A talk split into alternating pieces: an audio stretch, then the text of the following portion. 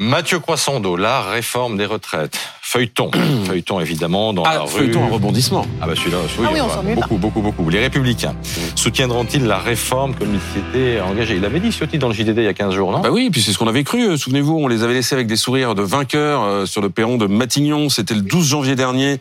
Donc il y a exactement 15 jours, les bases d'un accord sont posées. Se féliciter la délégation que vous voyez là. Éric Ciotti, euh, le nouveau patron des Républicains, le patron des députés, Olivier Marlex, et puis son homologue au Sénat, Bruno Retailleau. Oui, mais voilà, rien ne va plus. Alors que le gouvernement pensait avoir passé un deal euh, politique avec LR en cédant à deux de leurs demandes, notamment le report de l'âge légal à 64 et non pas 65 ans, ou la revalorisation de toutes les petites euh, retraites futures et actuelles. Eh bien voilà que le projet, il arrive euh, aujourd'hui en commission des lois et que euh, ben, les députés républicains euh, sont euh, beaucoup moins enthousiastes. Ils ont déposé une série d'amendements au texte dont certains modifient euh, profondément la donne du projet gouvernemental. Par exemple, ils veulent plafonner à 43 années le nombre de- de- d'années de cotisation. C'est pas forcément une mauvaise idée, hein, vous savez, pour- Mhm. notamment pour régler le sort de ceux qui ont commencé à travailler à 20 ans.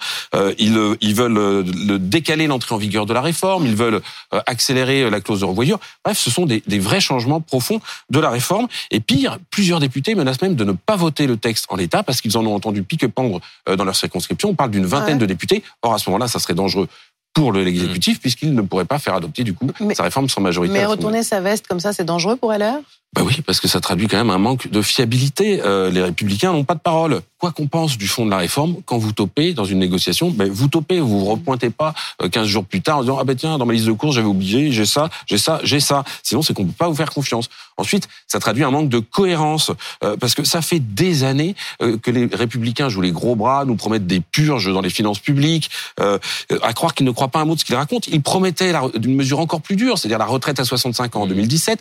Ils la promettaient encore en 2022 et, et aujourd'hui voilà qu'ils font euh, tout d'un coup les timorés. Et puis ça traduit un manque de courage enfin et c'est sans doute le plus étonnant de, la part d'une formation politique qui se targue d'être un parti de gouvernement.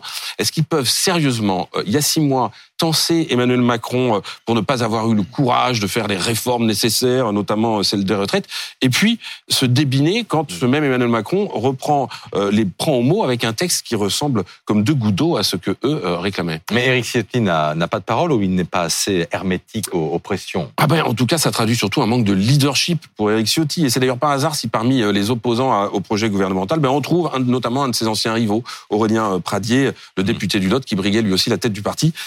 Ce que ça veut dire, c'est qu'Éric Ciotti, à peine élu, ne tient pas ses troupes. Quand vous vous engagez et que vous n'êtes pas suivi, c'est que vous avez à la fois ni autorité ou ni adhésion.